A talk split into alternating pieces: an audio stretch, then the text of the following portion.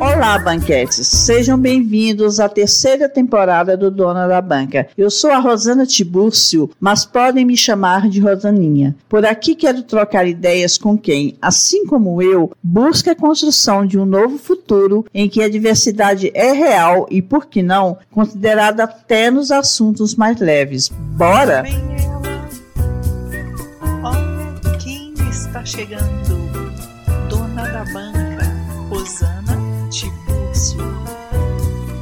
é irônico constatar que falar a respeito da única certeza que temos na vida nos causa tanto receio. A morte vem para todos, não há como fugir dela. Sejamos realistas. Por causa do episódio anterior, Banca do Envelhecimento, meu convidado sugeriu que eu falasse da finitude da vida. E, claro, topei na hora, desde que ele falasse comigo a esse respeito. Não somos especialistas na temática. Importante avisar a quem chegou neste episódio, mas entendemos que dialogar a respeito da certeza da finitude e como essa consciência pode trazer uma melhor qualidade de vida foi o que nos validou a conversar sobre a morte como um caminho para viver bem o tempo que nos resta. A ideia é que, sem drama e sem romantização, nosso diálogo seja uma troca de opiniões a respeito desse tema que consideramos, num momento ou noutro, um tanto pavoroso. O que é a vida e o que é a morte? A morte interdita é sempre benéfica?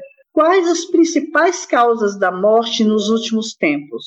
Por que o luto de cada um deve ser legitimado e nunca julgado pelos demais? Essas e outras questões vamos tratar neste episódio 82 incômodo, porém necessário, que nomeei de banca da finitude.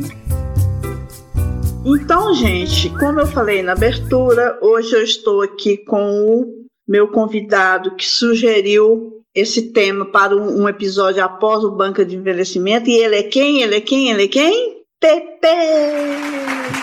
Oi, gente! É um prazer estar de volta aqui no Dona da Banca. E hoje a gente vai conversar um pouco sobre a finitude. Eu sou o Pedro Paulo, para quem não me conhece, já participei aqui em alguns episódios. Quase sempre tem áudio meu por aí. E é isso. Vamos lá, né, Rosana? Isso, vamos lá. Pepe, obrigada, viu? Eu falo assim que eu não tenho equipe, mas de certa forma eu tenho, porque eu tenho meus colaboradores. O PP sugeriu esse tema e eu acatei esse na hora, né, Pepe? A ideia foi, foi legal. Então Sim. vamos aqui. E o PP iniciou a nossa pauta, porque eu sou assim, né, gente? Meus colaboradores são colaboradores de verdade. Então, obrigado por você participar comigo me ajudar na pauta e vamos conversar então esse assunto que é necessário. Exatamente. E temos as categorias, né, PP? Não temos cinco categorias, nós temos quatro. Certo. E nós vamos começar com as definições. Vamos lá? Vamos lá. Noite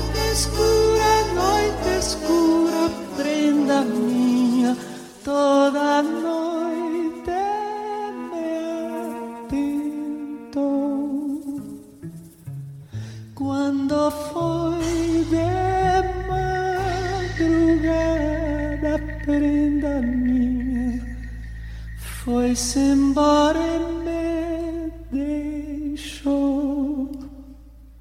Quando foi. Pepe, em algumas questões aqui, eu vou te perguntar talvez só você responda, você está mais afiado no assunto do que eu.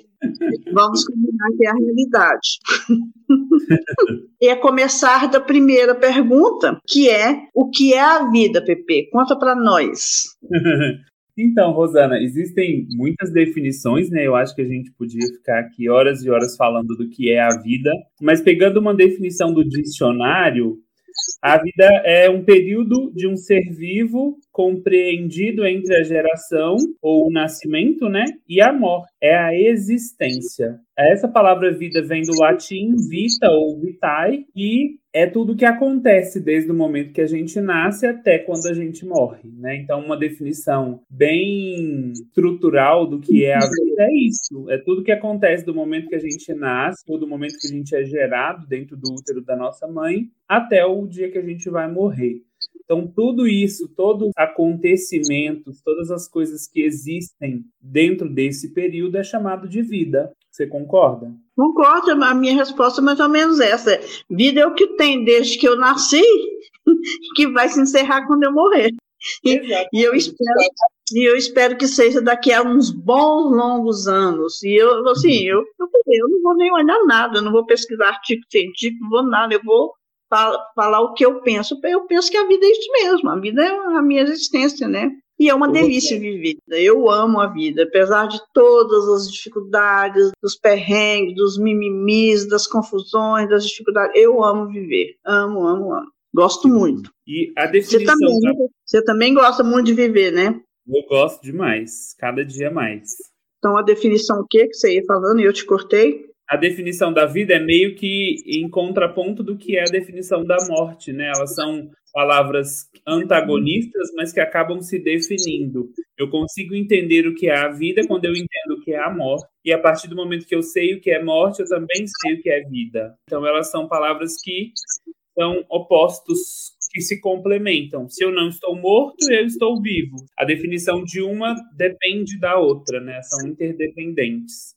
Pepe, Agora é o seguinte: entre a vida e a morte, vamos supor que vamos conversar aqui como se não houvesse na nossa vida um acidente que nos matasse, que eu vivesse normalmente e morresse porque eu estou velhinha e tudo mais. Vamos supor isso a princípio, né? Mas é claro que a gente sabe que não é assim. No meio do caminho poderá haver alguma doença que vai deixar a gente acamada e tudo mais. Então, no fim da nossa vida, se a gente estiver doente ou só muito velho, muito não tem mais tempo, está definhando e tudo mais. O que, que são os cuidados de fim de vida ou os cuidados paliativos, Pepe? Conta para mim. Então, Rosana, essa é uma definição dentro da área da saúde. E antes de falar disso, eu queria complementar um pouco o que você acabou de dizer. A gente, a hum. partir do momento que a gente nasce, a partir do momento que a nossa vida começa, a gente já está morrendo. Né? A gente está morrendo um pouquinho a cada dia. Isso é uma programação das nossas células. As nossas células são formadas com, com essa programação de finitude. Né? Então, todo mundo vai morrer. E talvez antes de morrer, você acompanhe a morte das pessoas que você mais ama. Então, a morte vai estar presente na vida de todo mundo, seja pelo encerramento da minha vida ou por presenciar a morte de pessoas que estão à minha volta. No Brasil, um milhão de brasileiros, em média, morrem por ano. E 800 mil, né, quase de, de, de 80% a 90% dessas mortes estão dentro dessa suposição que você fez a mudança das causas de morte, né, desde o início do século passado até hoje, a gente tem visto um envelhecimento da população, porque as causas acidentais e até mesmo as doenças não estão matando como matavam antigamente, e nós temos uma expectativa de vida maior. Então as pessoas estão vivendo mais. E aí, quase 80, 90% dos seres humanos vão morrer de uma morte anunciada. O que, que, é isso? Não vai ser um acidente, vai ser ou um câncer ou alguma doença crônica, seja ela cardiovascular ou uma doença neurológica. E aí a gente vai, a partir do momento que a gente sabe que tem uma doença que limita a nossa vida, a gente precisa conviver com essa notícia, com esse saber, até que essa morte chega. A gente vai saber que vai morrer, a gente sabe que vai morrer. Mas quando a gente tem o diagnóstico de uma dessas doenças que limitam a vida, por exemplo, um câncer, a gente traz a morte para muito mais perto da gente. E aí é onde entra a, a, a importância da gente conhecer o que são os cuidados paliativos. Eles consistem, né, eles a, a, o objetivo do cuidado paliativo é melhorar a qualidade de vida diante de uma doença que ameaça a vida, né? Então, eu vou tratar sintomas físicos e emocionais, eu vou prevenir e tratar o sofrimento e a dor e Por que isso, né? Porque viver com essa morte anunciada, com essa notícia de que eu tenho uma doença que vai me matar antes de que eu morresse por velhice, vai me causar muito sofrimento. E esse sofrimento é individual. Mesmo que a gente tenha o mesmo tipo de câncer, ou o mesmo tipo de doença neurológica, ou cardiovascular, ou endocrinológica, cada pessoa vai sofrer e vai sentir esse anúncio dessa morte de uma forma diferente. Nós somos todos seres com as próprias individualidades, os próprios, as próprias histórias de vida, as próprias crenças, próprios conhecimentos adquiridos ao longo da trajetória da nossa vida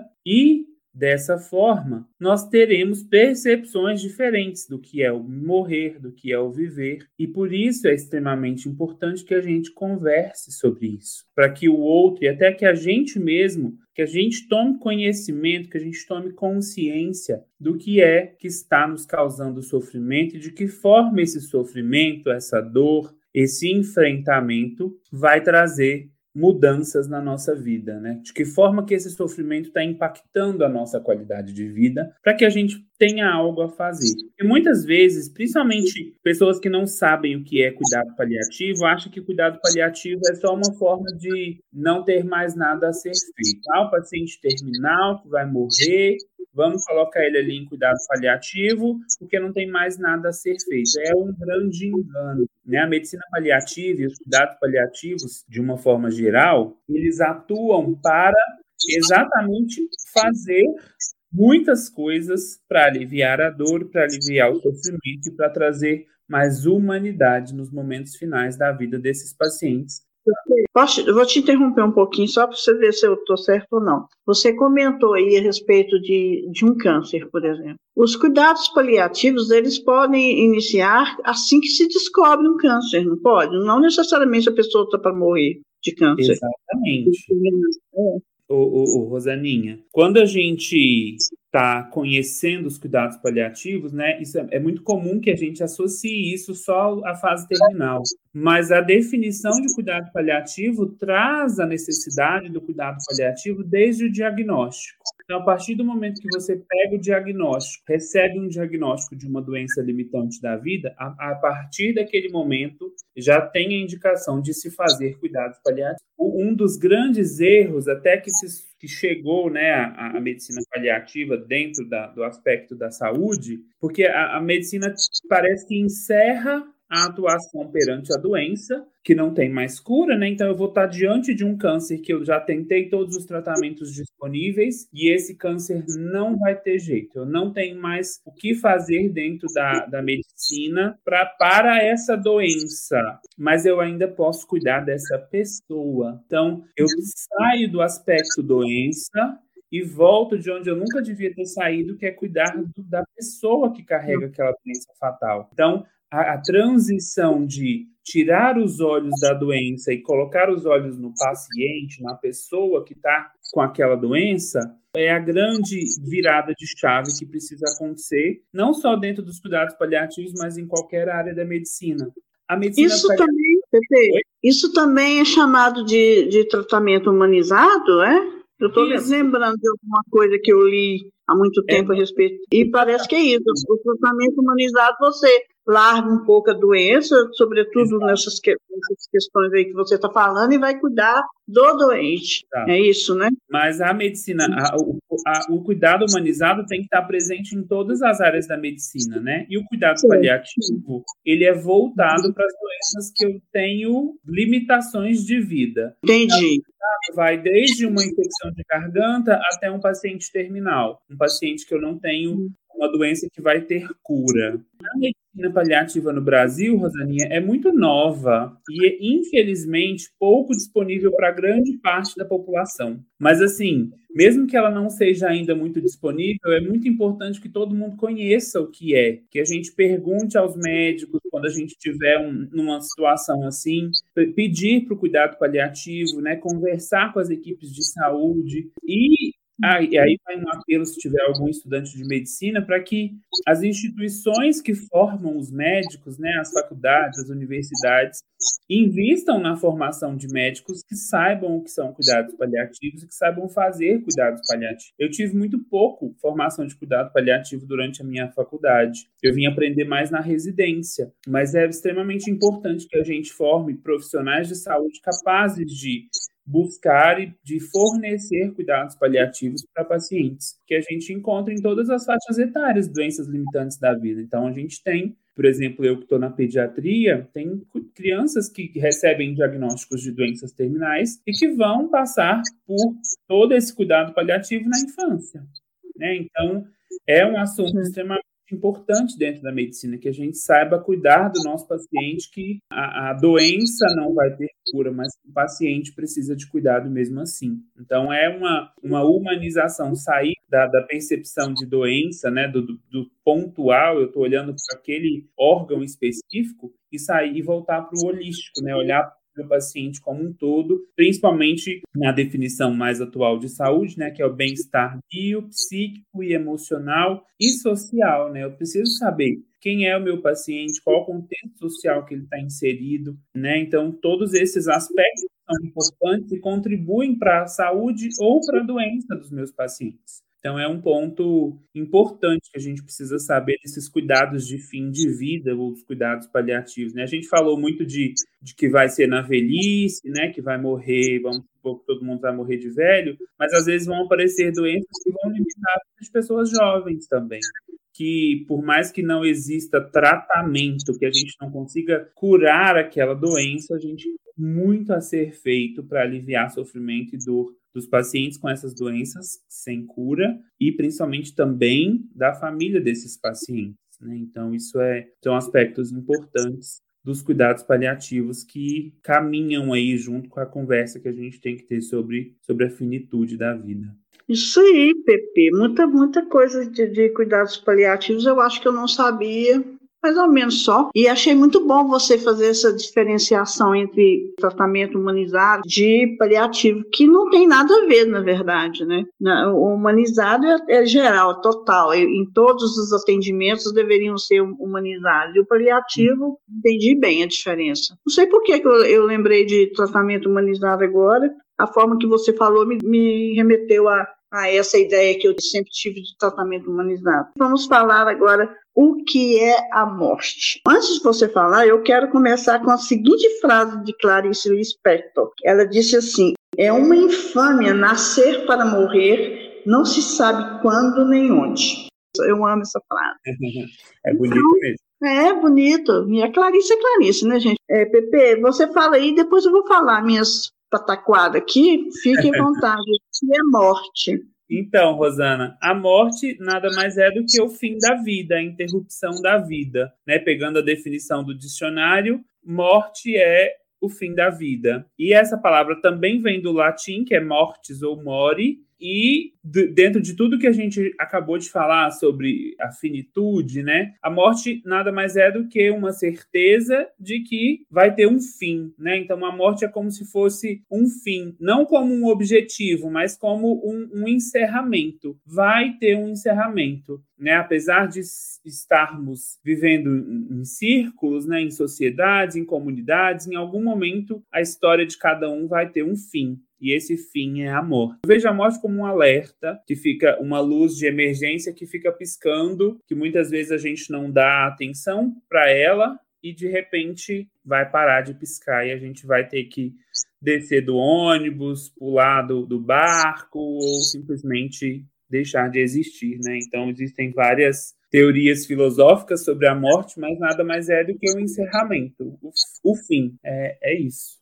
Pois é, para mim também a morte é, é, esse fim né, da existência, mas o, o, o, grande mistério é para além da morte, que nem estava na pauta e que eu resolvi falar aqui agora e vamos ver o que, que porque assim, eu acho muito mistério, muito mistério para a morte, porque eu não sei no que acreditar no que vem depois dela, sabe? Mas Sim. também me parece sem sentido eu viver, passar por tanto perrengue, por tanta coisa, e depois pronto, morre, pronto, acabou, sabe? Eu, eu é. não gosto disso. Só porque que acontece? Eu não acredito em nada depois da morte.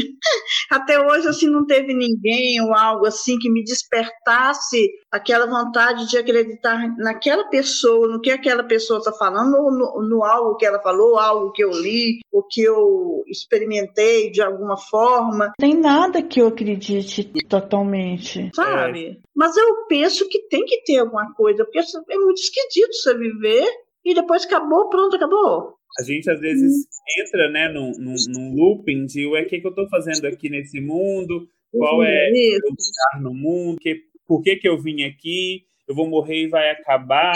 Né? Então, é um campo muito filosófico de definições, de, de teorias, é. crenças, né? Vem muito da fé de cada um, de, de contexto de criação, contexto social, depende muito de que país a gente está falando, né, de que cultura, né, acho que as compreensões sobre a morte e a vida ou não vida depois da morte vem muito depende muito de religião, de crenças religiosas e depende uhum. da, da, da, cultura de que a gente está falando, né? Então, se a gente pensar na cultura brasileira, a gente tem essa miscelânea de, de, de religiões, mas se a gente for mais para o Oriente, a gente vai ter uma percepção diferente de vida e de morte. Se a gente pegar as culturas africanas, a gente vai ter um outro entendimento. Então, depende. Eu acho que tem muito mais a ver com a espiritualidade do que com a religião. Isso. Essa questão do equilíbrio. Porque, assim, tem muitas pessoas da religião católica que têm aquela crença da morte, que eu, da, da morte, eu sou católica e não creio absolutamente no que eles creem. Então, uhum. eu penso que tem mais a ver com a espiritualidade, essa crença, na minha forma de entender. Mas é, isso é assunto para outro episódio, né? A diferença entre religião e espiritualidade, porque a espiritualidade é diferente de religião, né? Posso Sim. ser religiosa e não ser espiritualizada. Eu tenho a impressão que tem mais a ver com isso, sabe, Pepe? Eu acho muito Sim. confuso. E acho bacana alguém que acredita em algo, o que, que é que a pessoa acredita? Ela acredita no céu, no inferno, ela acredita que vai voltar e outra vida. Eu acho bacana quem acredita, mas só porque ninguém que acredita em algo nunca me convenceu. Uhum. E, e porque essas pessoas não têm prova, né?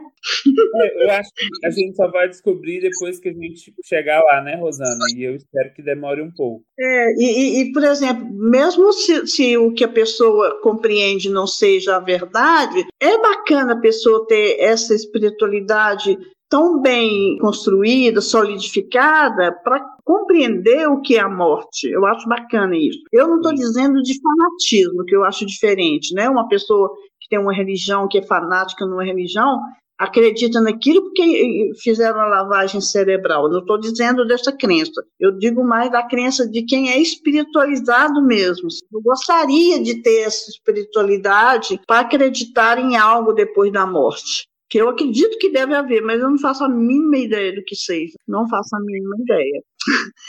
mas é complicado. Enfim, né? Enfim. Pepe, a primeira, a nossa primeira categoria está ok para você ou você tem mais alguma coisa para falar? Tá ok para mim.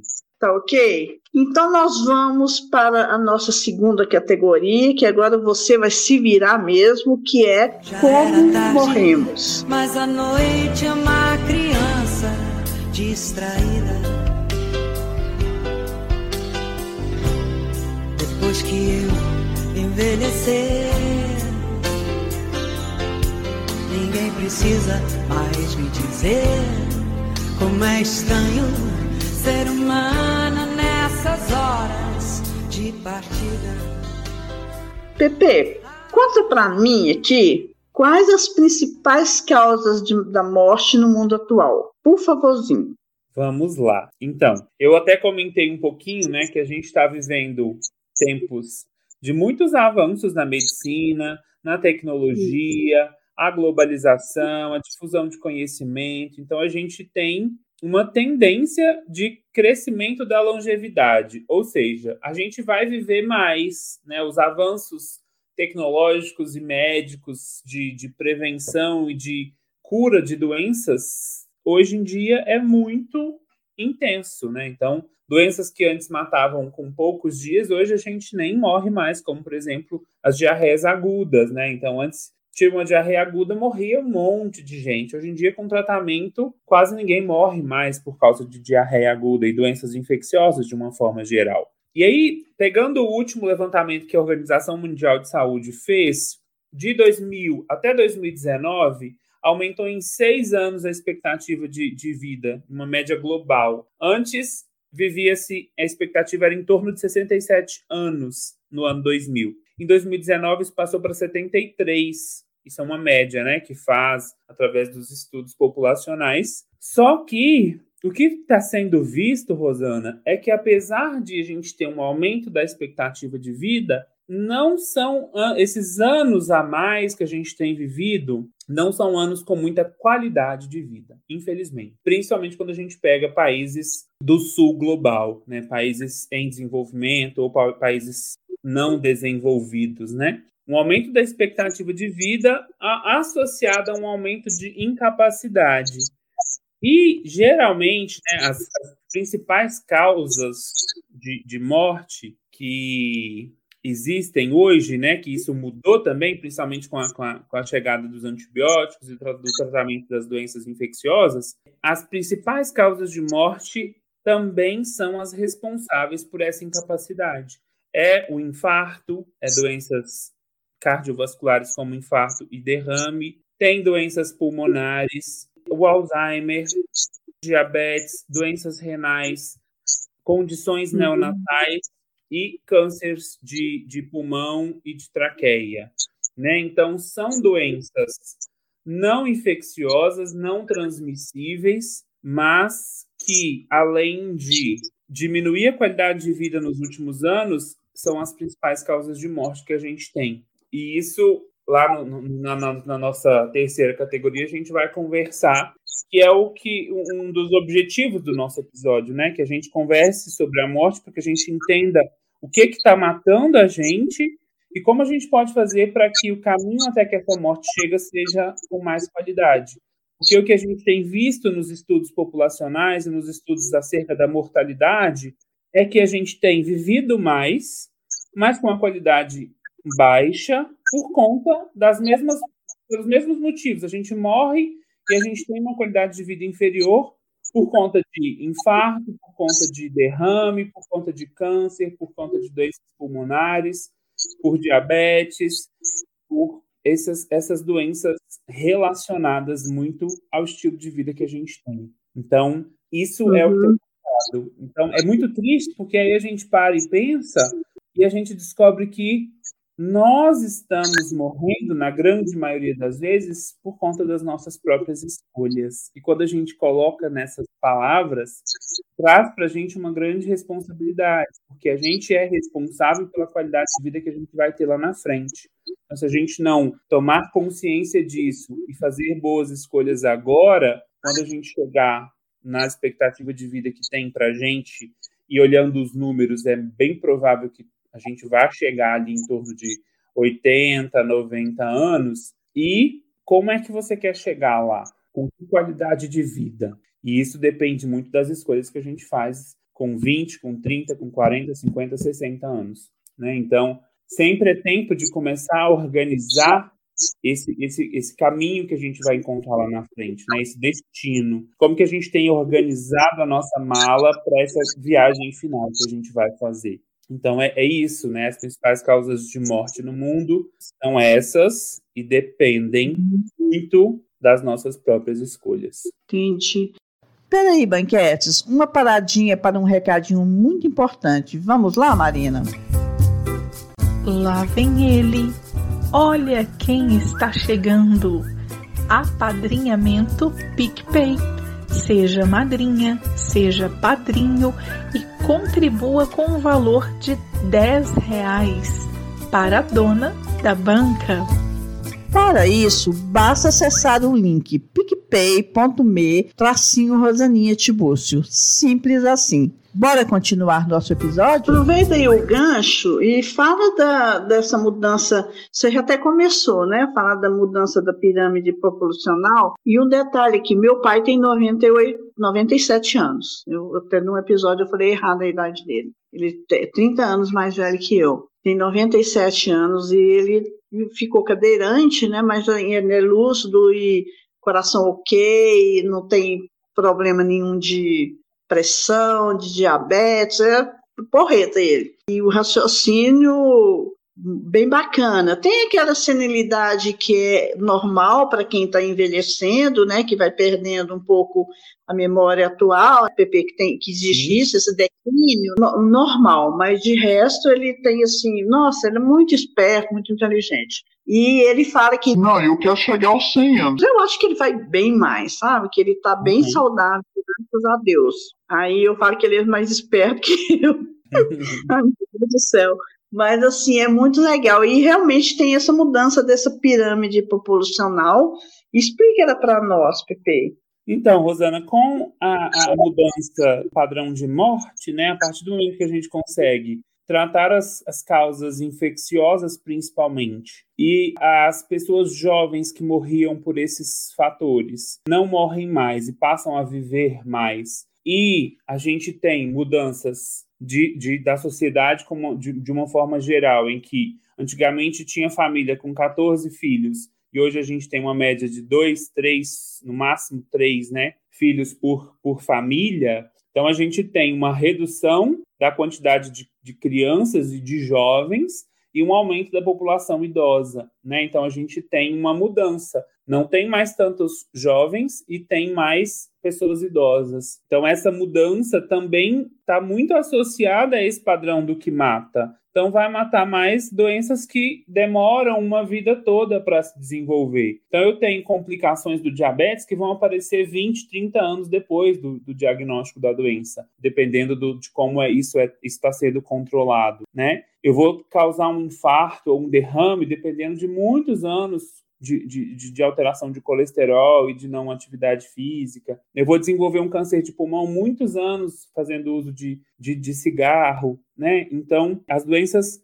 demoram mais a matar, e consequência disso, as pessoas vivem mais. E aí a pirâmide muda. Hoje a gente vive mais, a gente tem uma grande população de pessoas idosas e a forma como a morte vai chegar é muito diferente do que foi há 100, há mil anos atrás. Essa mudança está muito associada ao padrão de morte. O que que matava? Matava muito pessoas jovens, então não chegava a ter idosos. E hoje essas pessoas não estão morrendo, então vivendo mais. Então, antes a gente tinha uma expectativa de vida de 50 e passou para 60, agora 70, 80, e isso vai aumentando com o passar do tempo. Não sei até quando, mas na pediatria, principalmente, a gente tem estudado um movimento que é o cuidado nos primeiros anos de vida, porque a gente está lidando com crianças que estão nascendo agora, que provavelmente a expectativa de vida delas vai passar de 100 anos. Né? Então, a gente tem que cuidar muito bem de como vai ser esse crescimento e esse desenvolvimento para que eu tenha saúde e qualidade de vida para daqui a 100 anos. Né? Então, isso é importante que a gente entenda esse movimento de mudança do padrão de morte para que a gente tente associar a ele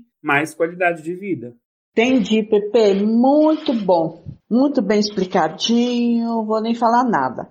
Agora nós vamos para a terceira categoria, que trata-se das estratégias que usamos para driblar o tema morte. Bora? Um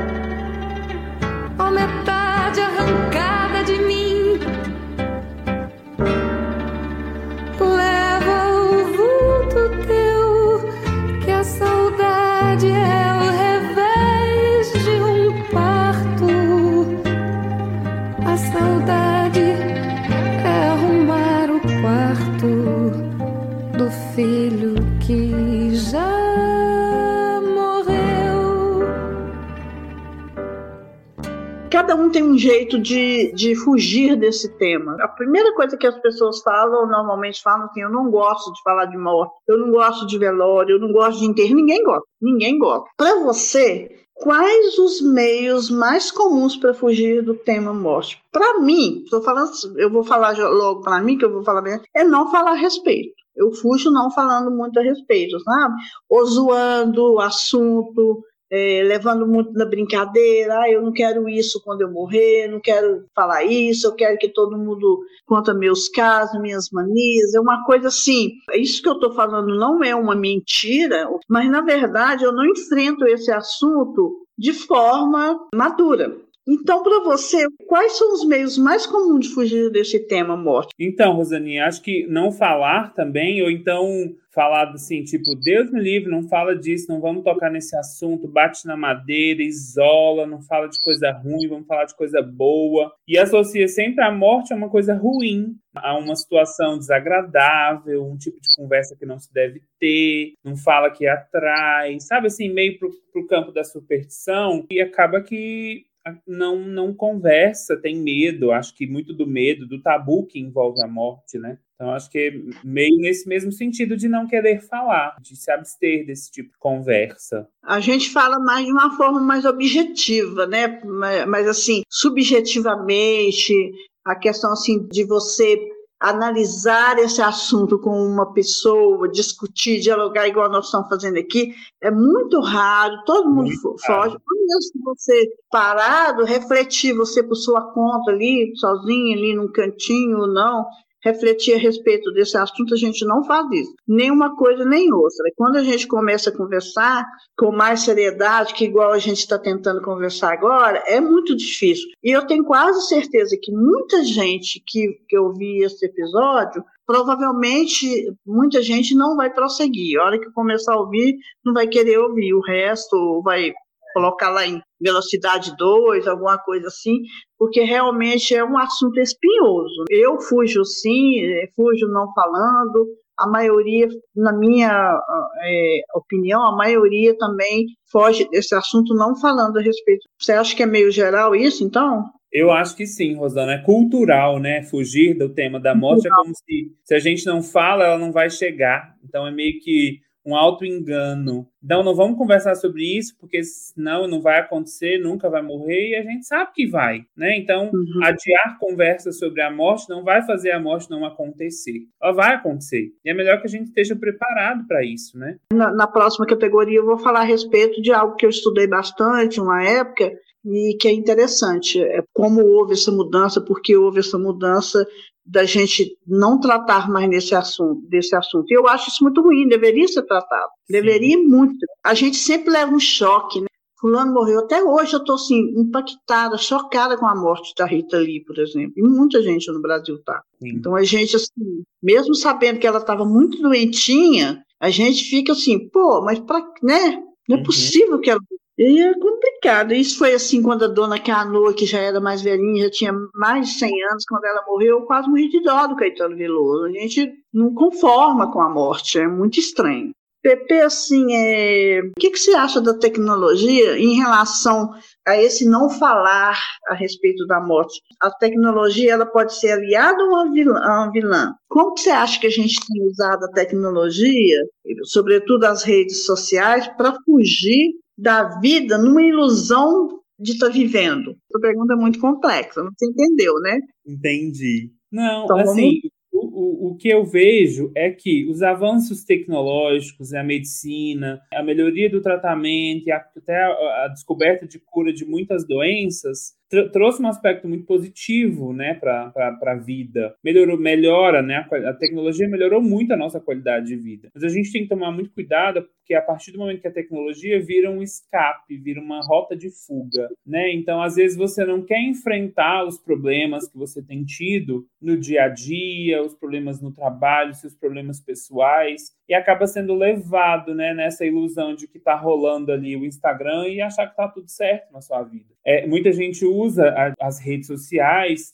como um escape mesmo, né? Porque ali a gente vê várias vidas paralelas, é como se fosse uma realidade paralela. Então ali você está vendo vida de pessoas que mostram o que elas querem mostrar, e me assusta muito como que a gente tem mais preocupação em vigiar a vida do outro, que a gente sabe que não é uma realidade o que está sendo mostrado, e a gente foge da nossa própria vida, né? A gente deixa, desliga a nossa vida ali, desliga a atenção que a gente tinha que ter para a gente, para as pessoas que estão à nossa volta, para as pessoas que a gente ama, e acha que está tudo certo viver assim, né? Passa horas e horas do dia nas redes sociais, né? E isso muito depois da pandemia, acho que isso piorou bastante que a gente voltou muito para a introspecção. As redes sociais tiveram um boom aí depois da pandemia, porque a gente precisava ficar isolado. Só que a gente ainda tem os resquícios, né, dessa vida intensa dentro das redes sociais, dessa comunicação virtual, né? Então eu acho que a gente precisa dar uma freada aí nessa ilusão de que a vida acontece ali na rede social e parar e olhar um pouquinho mais para dentro da gente. Eu vejo, sabe, assim, a tecnologia, os aspectos da te tecnologia, essa cumplicidade ou vilania, muito igual para qualquer temática. Eu não vejo que ela é aliada nem vilã para a, a temática morte. Eu vejo ela aliada e vilã para qualquer tipo de temática mais séria, que é a temática de desconstrução, a respeito de, do envelhecimento, de qualquer temática mesmo. E para a morte é a mesma coisa. Então a gente usa a tecnologia muito para fugir da nossa realidade. Entra nessa fuga também a questão, não vou falar da morte.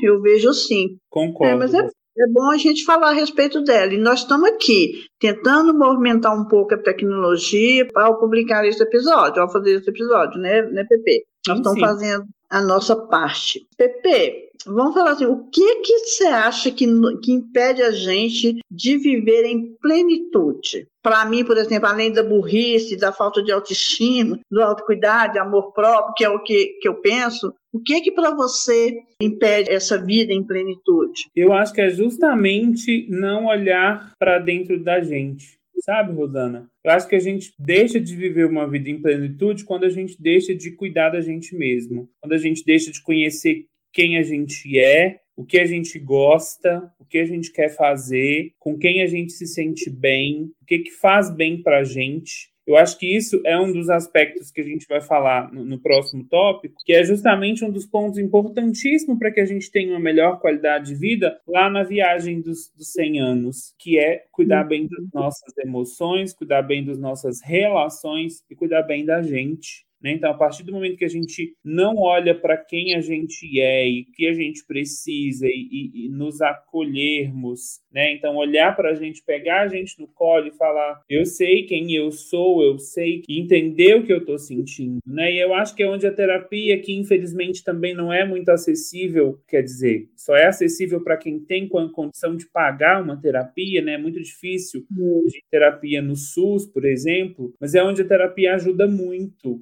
né? E aí é, você já fez acho que dois episódios com psicólogas, né?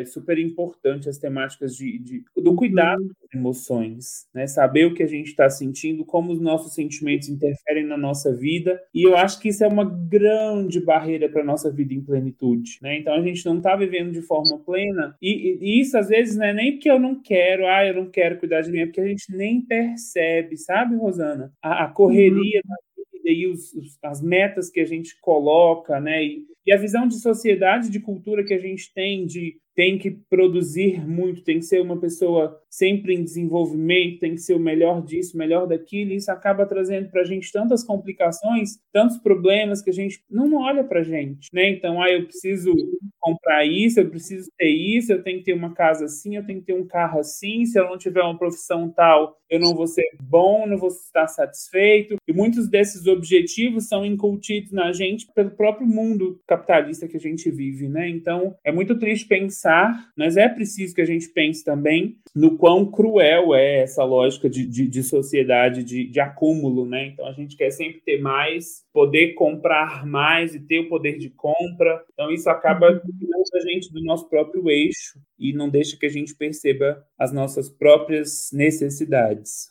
O que você está falando aí cai na nossa próxima pergunta, que é o que, pode, que, é que a gente pode mudar hoje para viver bem e ter um fim de vida com mais qualidade. É basicamente essa mudança de atitude, né? Que é algo difícil de fazer, mas é possível, é possível. Você acha é, que essa mudança de atitude mais o quê? Mas é mudar como? O que que você sugere? Qual a dica aqui dentro do episódio, né, sem ser lá no quadro? Que dica que você dá para essa mudança mesmo? O que, que você acha?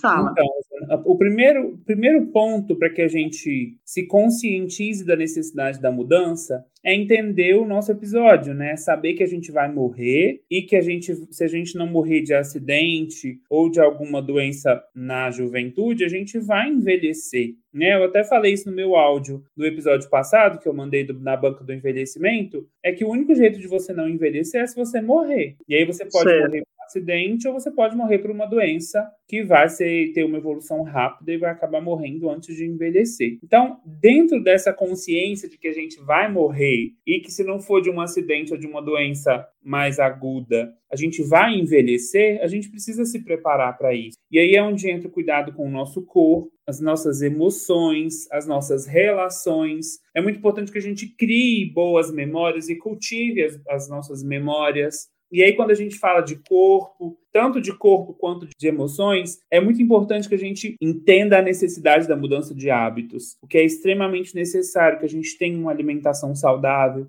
que a gente crie um hábito de ter uma rotina de atividades, de exercícios físicos. O tabagismo, a gente tem duas doenças causadas por, por tabaco, dentre as 10 que mais matam no mundo, que é o câncer de pulmão, do, que aí dentro do câncer de pulmão a gente pode ter a doença pulmonar obstrutiva crônica, mas além de câncer de pulmão, a gente tem câncer de traqueia também, a gente tem câncer de língua. O cigarro está muito envolvido em, duas, né, em 20% das principais causas de morte são decorrentes do uso do cigarro. E aí, além de não fumar, ter um sono adequado, aprender a manejar o estresse, que eu acho que é assim, é a galinha dos ovos de ouro da, da, desse século, né? Como é que eu consigo manejar todo o estresse emocional que eu vivo, né? Então eu tenho que conciliar trabalho, eu tenho que conciliar família, eu tenho que conciliar filhos, tenho que conciliar pais, tenho que conciliar avós. Então assim, tem que aprender a dizer não, aprender a dizer não. Então todas são situações que precisa de, de, de um suporte. E aí é onde a gente precisa também cuidar das nossas relações, porque você pode chegar, tem uma frase, né? Você pode, se você quiser ir rápido, vá sozinho mas se você quiser ir mais longe, vá acompanhado. Né? Então é muito importante que você tenha uma rede de apoio, porque você vai conseguir chegar muito mais longe nessa caminhada. E aí eu falo principalmente da qualidade de vida. Sua qualidade de vida vai ser muito melhor se você tiver alguém do seu lado. Então isso, essas são as dicas que são extremamente difíceis e que eu mesmo tendo toda essa consciência tenho bastante dificuldade de colocá-las em prática, principalmente em relação à alimentação e atividade física. Eu tenho tido bastante dificuldade. Né? Então, não estou aqui pregando, né? É, eu estou aqui só como um informante. Mas eu também tenho. Está romantizando, né? Como a gente falou na abertura. Nossa é. ideia não é romantizar esse tema, né? Exatamente. É pelo contrário, é só trazer essa discussão. A gente precisa lembrar, ah, então quando você for ao médico e ele falar que você precisa comer bem, é disso que a gente está falando para que o nosso corpo, com 90, com 100 anos, seja um corpo saudável. E aí, de novo, eu volto no que eu falei no, no, no áudio do episódio passado, né? A concepção de beleza, esse mito da beleza que a gente vive, que acaba sendo um estresse emocional muito grande hoje em dia. Muitas pessoas querem fazer de tudo para se manter belas e tem coisa que não vai, não tem como a gente adiar, né? Então, a velhice vai chegar para todo mundo se você não morrer. E aí a forma como você chega, talvez a forma emocional e a bagagem emocional e a estrutura física do seu corpo seja muito mais importante do que a sua aparência. Então, esses são as, os pontos que eu queria trazer nessa parte de como ter um fim de vida com mais qualidade. Então, é ter consciência de que nós chegaremos a um fim né, essa, essa caminhada tem um, um, fim, a gente não sabe a data desse fim, mas esse fim existe. Para que a gente chegue com menos problemas, a gente precisa tomar medidas hoje, né? Então eu preciso cuidar de mim hoje, porque a gente morre um pouquinho a cada dia. Exatamente. Eu tenho uma fala que eu repito muito, que chega a ser uma chatice, que às vezes eu, eu comento assim, quando eu estou conversando um assunto mais sério com alguma pessoa, eu falo que eu tenho alguns objetivos na vida, um deles é ser feliz, feliz e o outro é compreender mais as coisas, me compreender mais e compreender os outros. Isso não quer dizer necessariamente que eu vou ser a boba do rolê, entendeu? É compreender mesmo. A compreensão, ela ajuda a gente em muitas coisas, sabe? É lógico que essa compreensão vem, vem a partir de uma conversa como essa que a gente está tendo, a partir de ouvir um, um desabafo, ou um conselho a partir das minhas reflexões. Então, assim, eu gosto muito de compreender as coisas, me deixa assim, eu, eu, eu me renovo quando eu compreendo. E, de certa forma, a compreensão é quase uma felicidade para mim. E esse, para mim, é um dos objetivos da vida. Compreender as coisas, as pessoas me compreender. Eu gosto muito disso, mesmo tendo dificuldade, mesmo achando muito difícil. Porque esse compreender também aí envolve compreender a morte, né? Sim. Ver a morte. É muito difícil, mas eu gosto. Eu gosto de, de saber que eu estou caminhando para isso, sabe? É uma realização, digamos assim, uma realização. Tem mais alguma coisa para falar disso aqui, dessa parte, Pepe? Eu não lembro, não sei. Não, acho que é Pepe. isso mesmo, Rosane. Pepe, vamos passar para a quarta e última categoria, que é os rituais fúnebres e o luto. Quando eu morrer, me enterre na lapinha. Quando eu morrer, me enterre na lapinha. Calça, culote, paletó, almofadinha. Calça, culote, paletó, almofadinha. Quando eu morrer, me enterre na lapinha. Quando eu morrer, me enterre na Parece pesado, né? Mas não é porque eu acho que isso aqui vai ajudar a gente na, na, compreensão da morte. Vamos começar falando das diferentes visões da morte ao longo do tempo e de como os rituais mudaram a partir do século XX para cá. A minha ideia é falar de dois tipos de morte que alguns Sim. estudos apontam. Eu poderia falar, Pepe? Porque Pode falar, eu, porque, como eu te falei, né, teve uma época que eu fiz um trabalho a esse respeito, eu li muitos artigos, muitos livros. Tem um historiador, alguma coisa que aconteceu aqui no Ocidente. Tem um historiador francês, eu acho que fala Philippe Herry.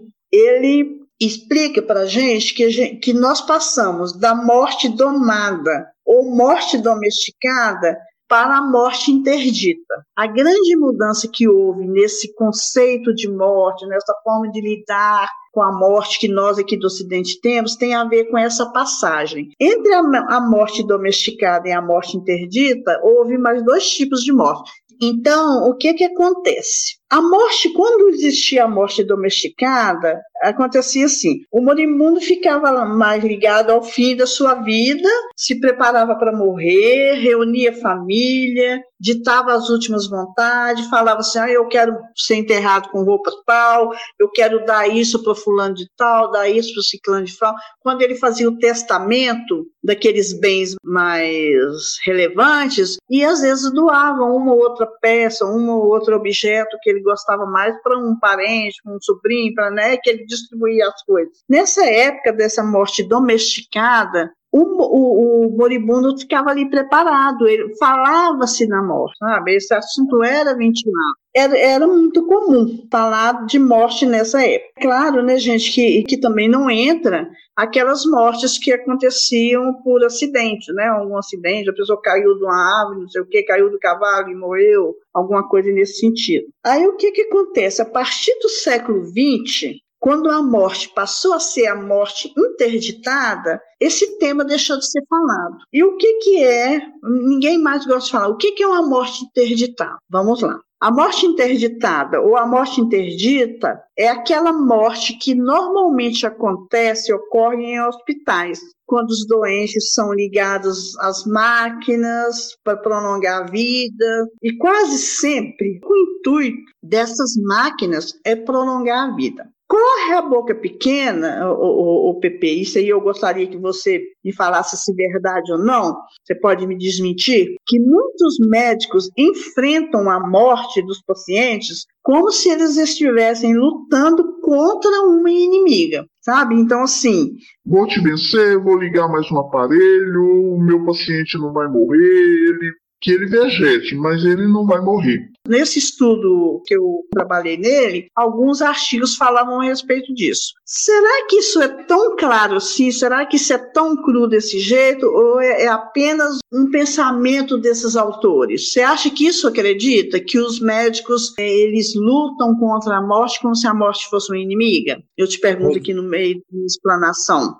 É, Rosana, faz muito sentido isso, principalmente no, no século XX, século passado, com os avanços tecnológicos, né, a partir do momento que a medicina descobriu que podia ter um pouco mais de controle sobre a morte, eu acho que isso de alguma forma trouxe muitos poderes aos médicos. Então, assim, ah, esse paciente, se eu colocar ele num respirador, se eu colocar ele numa circulação é artificial, eu vou conseguir manter o coração dele batendo e o pulmão funcionando. Então, eu vou deixar o meu paciente vivo. Mas aí a gente entra muito no conceito de distanásia, que o dis significa afastamento, então é um, um, afastamento da morte. Então é como se eu freasse a morte, só porque aí eu estou fazendo um prolongamento exagerado. É meio como se eu fizesse um tratamento inútil para garantir que o paciente que já não tem mais condição de estar vivo, ele só vai estar vivo por conta desses aparelhos. E aí a gente entra uhum. numa seara do apego, né, de não querer abrir mão do paciente, tanto dos médicos quanto da família que não quer perder aquele ente querido, que essa percepção eu acho que muda muito a partir do século XX também, que a gente não quer que ninguém morra, né? Os filmes que a gente assiste, as séries que a gente vê, sempre tem algum superpoderoso, alguma coisa vai acontecer e o mundo vai dar uma cambalhota e as pessoas não vão morrer,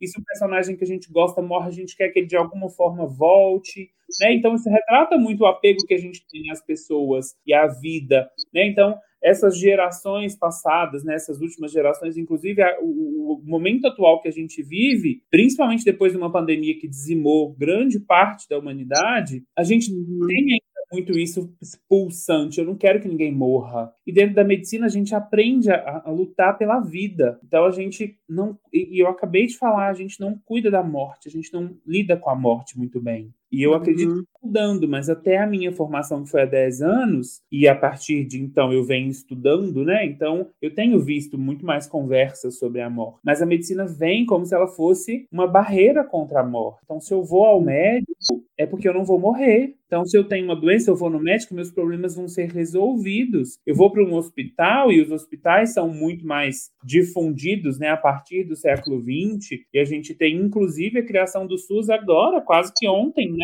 ali no final da, da década 80, onde existe mais hospitais disponíveis para maior número de pessoas, então a gente começa a enxergar no hospital como a nossa última esperança, e aí com certeza de lá eu vou sair com vida. E é isso, é muito claro essa, essa mudança que você mostra aí, né, do, dessa, da uhum. morte é, domiciliar morte interdita. Porque se eu estou com medo de morrer, é só eu ir para o hospital, que lá o médico não vai me deixar morrer. Porque tem um aparelho que me faz respirar e tem um aparelho que faz meu coração ficar batendo. Só porque uhum. isso ver, né? E é muito difícil essa conversa, principalmente quando você tem que conversar com os parentes daquele paciente que está nessa situação, ou você, como um profissional de saúde, tem que conversar com toda a sua equipe, porque é, é não sei se vocês sabem, mas os médicos não trabalham sozinhos. Então a gente, eu não faço nada sozinho. Tem uma equipe de pessoas comigo, né? Eu tenho uma equipe de enfermagem, fisioterapia, todas as outras profissões da saúde estão todo mundo envolvidos no cuidado do paciente. Então não é uma decisão médica, apesar da gente estar tá falando muito, né? E por eu ser médico, acabei que eu falei muito disso, mas a medicina não funciona sozinha, né? Então é tudo um aspecto de multidisciplinaridade. Eu tenho ali várias profissões envolvidas no cuidado desse paciente. E o século XX traz para o hospital essa visão de é um lugar que vai me deixar vivo. Então isso é uhum. muito importante que a gente entenda que o hospital ele vai aliviar o seu sofrimento, o hospital vai tratar algumas doenças, mas o hospital também vai ser o lugar que vai te acompanhar até que você morra. Ou às vezes um hospital, às vezes uma clínica de cuidados paliativos, ou que você vá terminar a sua vida na sua casa. Mas isso a gente precisa conversar. A gente precisa tirar essa visão de que o hospital é o, grande, a grande salvação que a gente tem para não morrer. E aí, nessa luta de não morrer, a gente esquece que a morte é o nosso destino. Vai muito fundo essa conversa. Mas, Pepe, e, e se, se, abordar só esses dois tipos de morte aqui, a, a, morte domesticada ou a morte domada e a morte interdita, me parece assim que a morte domada é muito mais digna, sabe? Porque assim, o doente se despede da família, dita os últimos, as últimas vontades, perdoa, pede mas também nesse sentido assim. Tem um outro autor que chama José Luiz de Souza Maranhão. Ele é autor do livro Que é Morte. E ele conta também que a partir dos anos 30 e 40 do século 20, em virtude dessa morte interdita, a extrema unção para os católicos deixou de ser o sacramento dos enfermos para ser o sacramento dos mortos. De tanto que houve essa mudança depois desse tipo de morte interdita, tá? Eu achei isso muito interessante. Agora eu fico pensando assim, a interdição é válida? É importante? Claro que é. Porque se não tivesse interdição, por exemplo, em março do ano passado, com aquela infecção que eu tive, eu morreria. Se eu não Sim. fosse para o hospital, se eu não fizesse aquela cirurgia, se não tirasse aquela infecção, eu ia morrer aqui dentro de casa. Quase morri no hospital, provavelmente se eu não tivesse no hospital eu ia morrer. Então, essa interdição ela é elevada? Claro que ela é válida, extremamente válida, eu sou prova disso. Mas, assim, até que ponto, né? Ficar interditando infinitamente, aí você fica pensando assim, ou você deixa morrer simplesmente, entre uma coisa e outra, o que que acontece? Aí nós temos os cuidados paliativos que você falou deles nos tópicos anteriores. Então, Sim. entre a morte interdita e, e, e, a morte domesticada, há os cuidados paliativos. Então, Sim. quer dizer, é, se eu puder escolher, né, gente, eu quero os cuidados paliativos, se eu puder escolher. Não quero ficar ali na minha casa esperando a morte, mas não quero que a morte interdita que fica ali, bota uma parede, tá com uma parede. Gente, eu não quero isso, ficar vegetando. Eu quero os cuidados paliativos, se eu puder escolher. Tem tempo. É uma coisa só, é porque só para a gente entender que existem situações, igual você falou, né, que precisou ir para o hospital porque estava com uma infecção. Existem situações que o hospital vai resolver muitos problemas, né? E é só para endossar o que você acabou de falar. E aí cabe aos médicos e cabe à equipe de saúde como um todo definir e fechar os diagnósticos de forma correta. Porque se eu tenho uma condição que não tem cura, que não vai trazer benefícios para o paciente eu colocar esses aparelhos, aí a gente tem que entrar dentro dos cuidados paliativos e tudo, e não fazer o que não precisa ser feito. Mas o que precisar ser feito, tem que ser feito. Então, se é para tratar uma infecção, se é para internar, é para determinados tratamentos, vão ser muito precisos e vão ser realizados. Não é nem, nem ao céu nem ao inferno. Né? Não é não fazer nada também não fazer tudo que existe de disponível. É encontrar esse equilíbrio para que as pessoas sejam tratadas dentro daquilo que elas precisam ser tratadas, sejam confortadas naquilo que a gente precisa, naquilo que elas precisam ser confortadas. Né? Então, nem tanto ao céu, nem tanto ao inferno, sempre buscando o equilíbrio dentro dos tratamentos disponíveis. E o desenvolvimento da medicina está aí para isso, para ser usado. Vocês estudam muito. Quantos estudos, quantos experimentos para descobrir um remédio, descobrir um tipo de tratamento. É, quanto tempo gasto em estudo é para ser usado em benefício. Tanto Sim. é que antigamente o povo. Eu até vou indicar uma série nas dicas que, que fala a respeito desse, da medicina atrasada, das descobertas diante de antibiótico e tudo mais. Eu vou indicar assim: esse desenvolvimento ele está aí para a gente usar. Eu só Exato. não sou favorável a ficar prolongando ali um sofrimento e tal, mas também esse assunto quase que para outro episódio, que é um assunto longo. Pepe, você é aquele tipo de pessoa que pensa em plano funerário e afins, assim? Rosana, eu já pensei, mas não tenho, sabe? Eu acho que é importante que a gente pense, que a gente faça, que a gente tenha as coisas organizadas, mas eu ainda estou na parte hipócrita da, da, da, do assunto. Eu falo que precisa, mas ainda não tenho o meu. Pois é, eu, eu, penso muito, mas não tenho nada preparado, Pepe. Assim, eu sei que eu preciso fazer um plano, sobretudo eu, se for pensar em termos eh, entre mim e você, por exemplo, quem precisa de mais um plano sou eu, que estou muito mais velha que você, pela ordem natural da vida, né? Vou bater as botas primeiro que você. Então, assim, tem que ver isso. E, na verdade, também, se eu pudesse escolher, eu gostaria de ser cremada. Não vejo necessidade nenhuma de ninguém ir no cemitério lá e ficar rezando em cima de túmulo meu e ficar, sabe? Eu não, não vejo necessidade. Eu, eu penso muito nessas coisas assim, mas não tem nada determinado, né? Pelo menos para fazer um plano funerário. Gente, até a publicação desse episódio eu vou vou buscar um plano funerário. Posso até nem começar a fazer, mas olhar preço, essas coisas tudo eu vou fazer, viu, gente? Muito juro, juro que vou. Então, Pepe, você também olha isso, viu? É importante, eu acho que é legal. É importante, sim. Importante, menos um trabalho para as pessoas que vão ficar, né? Pepe, o que, que você gostaria de ter em seu velório e no seu enterro? Eu tenho umas coisas aqui, viu? Rosana, eu já não pensei nisso. Eu já pensei muito em, em ah, se eu morresse, quem será que iria no meu velório e tudo. Mas eu não sei de te dizer o que, que eu gostaria que tivesse. Eu, sinceramente, não, não consigo dizer, assim. Pelos velórios que eu já fui, que eu conheço, acho que seria muito parecido. Não sei. Ah, eu tenho umas coisas que eu não gostaria, por exemplo, eu não gostaria de show desesperado, uma fungadinha daqui e dali, tudo bem. Ó, oh, por favor, nenhuma coroa de flores, gente. Por favor, eu peço, quem me conhecer, se alguém vier com uma coroa de flores, eu falo assim, não, pega o dinheiro, dá o dinheiro para os meninos para fazer um café, conversar depois e tal, bater um papo, lembrar das minhas manias, dos meus, dos meus casos tal, sabe assim, não preciso fazer festa, não tem necessidade disso, mas assim, conversar a meu respeito, eu queria ser assunto, sim, eu contar são umas cinco manias minhas, dá quase umas cinco horas de risada, de conversa. Eu realmente eu, eu, eu, gostaria assim que ninguém sofresse demais da conta, porque não tem necessidade. Eu, vivi uma boa vida até então mesmo, é sério mesmo, sabe isso que eu falo. Então, para mim é isso, sabe, Pepe, que eu gostaria, de verdade. Se você estiver ali perto dos outros, você fala, não, ó, sem coroa de flor. É claro que vai aparecer uma outra coroa de flor, eu tenho certeza, mas não queria, tá?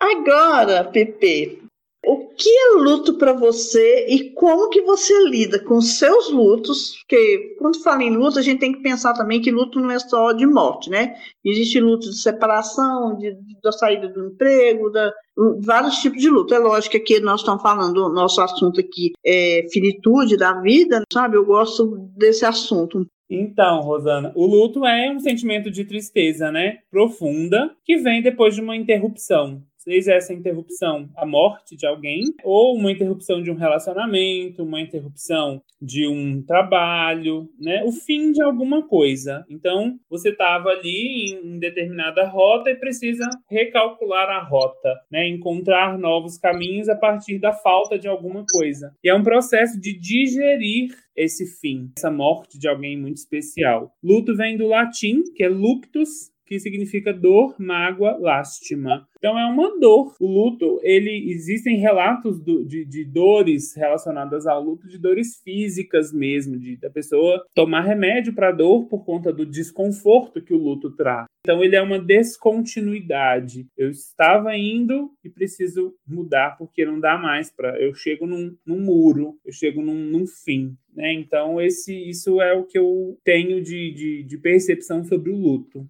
E você, me diz. Uai, eu, eu penso mais ou menos o que você falou, que é um sentimento muito doloroso, que é incômodo, mas eu vejo o luto como algo extremamente subjetivo. E exatamente por ser um sentimento, ele não é igual para todo mundo. Então, minha forma de passar por um luto de uma separação, por exemplo, é diferente da forma de outra pessoa passar por um luto de uma separação, de perder o emprego é diferente. Então, vai muito da subjetividade do enlutado. Existem existem vários estudos que falam a respeito dos estágios do luto e outros estudos que falam que esses estágios não são sequenciais. Normalmente as pessoas vivenciam cinco tipos de sentimentos a partir do luto, que é a negação, a raiva, a negociação, a depressão e, por fim, a aceitação. Então, Sim. o que acontece? A negação é a defesa. né? Não é possível, isso não é verdade, não pode acontecer comigo, isso não aconteceu comigo, eu não perdi essa pessoa, então nega, nega. E, e é um estágio que vai e volta também. De vez em quando você está sentindo uma outra coisa, a negação volta com tudo. Aí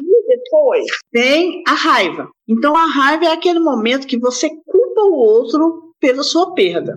Até que morreu de repente, né? Você tem raiva de quem morreu, sobretudo se a pessoa tiver se suicidado. A raiva parece ali bem forte. Quando você está sentindo a raiva, você está buscando um culpado para você agredir, mesmo que aquela pessoa não tenha nenhum tipo de culpa. É, e não achando o culpado, a pessoa vem o próximo sentimento que é a negociação. É uma barganha que a pessoa faz, ou com Deus, ou com ela mesma. E aí ela sente culpa, ela sente a, a sua culpa. É um sentimento que ela, eu, eu sou culpada, morreu porque eu não observei, morreu porque eu não cuidei, sabe? Ela dá um jeito de se culpar pela perda ali. Aí depois dessa negociação, dessa barganha, desses, dessa culpa que, que o ilutado sente, vem a depressão, que para mim é a mais forte delas e eu vejo muito a depressão no meio dessas outras que eu falei. Às vezes, assim que a pessoa fica enlutada, ela já se sente deprimida. Eu percebo isso e tem alguns estudos que falam a esse respeito. É por isso que a gente não deve pensar nesses estágios como uma sequência colocada, grifada, firmada em pedra, como se fosse uma lei. Não existe, cada um tem o seu jeito de sentir. Por fim, né, vem a aceitação. Quando- mesmo quando vem a aceitação, você pode também, no meio dessa aceitação, aceitou. Perdi fulano, morreu, né? Você pode sentir também raiva, mesmo depois de você aceitar, você pode se sentir deprimida. Então, mas quando você aceita, é quase o momento da cura da sua dor. É uma fase mais, digamos assim, mais suave do luto, né? E a fase da depressão, que é a, a que eu falei anteriormente, é nessa fase que você, que não é um enlutado e é amigo do enlutado, tem que ficar de olho. Então, deu assim, por exemplo, fulano perdeu um filho, ou uma pessoa perdeu um, pai ou uma mãe, pessoas mais próximas. Se você é amigo dessa pessoa enlutada, fique de olho nela a partir, por exemplo, do segundo mês, que ali no início, assim que ela perde o seu ente querido, ela está tão envolvida, muita gente junto e não sei mais o que, missa de sétimo dia, homenagem de um mês de morte, e, e depois as pessoas vão se afastando. Eu acredito que esse afastamento pode intensificar mais ainda esse estágio da depressão. Então a gente tem que ficar muito de olho quando um amigo nosso perde alguém, a gente tem que ficar de olho nesse, nessa fase de um mês, dois meses depois. Ficar muito esperto nesse período. É um período muito importante para a gente dar a mão para o enlutado. Deixa eu ver o que mais que eu queria falar a respeito. É, eu acho que é isso mesmo. E, e lembrar mesmo dessa subjetividade. Cada um tem seu jeito de sentir o luto. Isso é muito importante. Para a gente respeitar o nosso luto e respeitar o luto de, de um amigo nosso. Acho que de luto eu que- gostaria de falar é só isso mesmo. Espero não ter sido complexo. Eu sou meio complexa para explicar. Que eu Mas converso com as muito, muito bem, ficou muito bem didático, ficou muito bom. Se você estivesse vendo minhas mãos, seria mais interessante, eu acho. Olá, banquetes. Seguinte, ao chegar nessa parte do episódio, no meu trabalho árduo de edição, eu resolvi dar uma paradinha para fazer um adendo a respeito da subjetividade do. Pepe está sabendo. Eu quero contar algo que ocorreu dois dias antes da nossa gravação e um dia depois. Na quinta-feira, no dia primeiro, a minha prima, Maria das Graças, perdeu o marido dela. Eles foram casados por 40 anos. Eu fui ao velório e fiquei o tempo todo ao lado dela. Eu estava sentada numa cadeira, ela à minha direita e usando meu primo depois dela. E ela permanecia assim o tempo todo muito séria, não chorava, exceto ela, quando ela se dirigiu ao caixão, na hora que eu estava indo embora, ela foi pro caixão, na hora que eu fui abraçar para dar tchau, ela estava chorando um pouquinho. O tempo todo que eu fiquei ali ao lado dela, eu percebi assim, uma tensão muito elevada, só de encostar nela. A gente estava bem próximos. Ela estava com o semblante muito mais fechado, as mãos muito tensas. Ela olhava assim, um olhar assim meio assustado. não- Ela estava muito tensa. Nesse tempo que eu fiquei ali perto dela, nós três conversamos vários assuntos. Eu mais usamos até mais do que ela, mas ela sempre complementava uma frase. Nós falamos do marido dela, do meu outro primo, já falecido também. Nós falamos de sapatos limpos, surgiu esse assunto lá, mim quem começou, rodando, né? Falamos de alguns de preconceitos, muita coisa. Quando eu vim embora para casa, o Zaminha, meu primo, irmão dela, esse que estava lá perto dela, ele me trouxe. Ele errou o caminho, porque muito tempo que ele mora aqui em Patos, eu também não falei nada, né? Aí, nessa errada de caminho, a gente conversou um tanto até bom. Estava falando assim da preocupação que ele tem com a, com a minha prima, tanto que ela era boa para ele, tanto que ele gostava dela, tanto que ela era importante e que ele se preocupava muito, que ficava preocupado dela ser muito fechada. Que eu, eu aliás, fui até, até eu que falei a respeito, ela é muito fechada, estou preocupada com ela também. Ele falou, também fico muito preocupado. Aí eu até virei e falei assim: olha, eu vou me oferecer para conversar com ela. Não vou nem perguntar se ela quer, não. Uma hora eu vou ligar para ela e ela atendeu, penso que ela não vai desligar o telefone, a gente conversa, quem sabe ela desabafa um pouco comigo, a gente marca um horário para vir em casa, ou ir na casa dela e a gente conversa mais um pouco, quem sabe eu posso ajudar, porque eu sou boa ouvinte, né, gente? Eu até falei isso com ele, eu sou boa ouvinte, sabe, amigo? Eu converso muito, mas eu escuto legal. Assim, quer dizer, não escuto legal, né, gente? Que eu nem ouço direito, mas vocês entenderam, né? E, e, eu fico pensando assim, para quem olhasse minha prima lá no velório e, e não conhecesse ela muito bem, ia achar que ela não estava brigando muito não, que ela estava calma, que ela estava conformada, mas não era bem assim. Não era, gente, era muito visível a tensão. Tá, isso foi quinta-feira. A minha ideia era ligar para ela no domingo ou na segunda-feira. Talvez eu ligasse na segunda-feira, que era o que estava mais definido assim na minha cabeça. Aí então nós pulamos para a madrugada de domingo. Que, que aconteceu? A Maria teve um infarto fulminante e morreu. Sim, gente, a minha prima, que havia perdido o marido na quinta-feira, morreu no domingo de madrugada. A minha outra prima, irmã dela, encontrou ela no sofá antes das seis horas da manhã e foi aquele, né, Huawei. Passamos assim um domingo muito triste, um domingo de luta assim muito triste, porque ela era uma pessoa muito querida, gente. O povo gostava dela, ela, ela era divertida apesar de muito séria, mas ela era engraçada, assim, tá? E diferentemente do velório do marido dela, nem no velório dela eu fiquei muito, muito, mas muito calada. Quase não abri a boca. E quando eu vi uma colega minha de faculdade, tinha muitos anos que eu não encontrava, e eu conversei um pouquinho com ela, mas eu acho que eu não dava conta de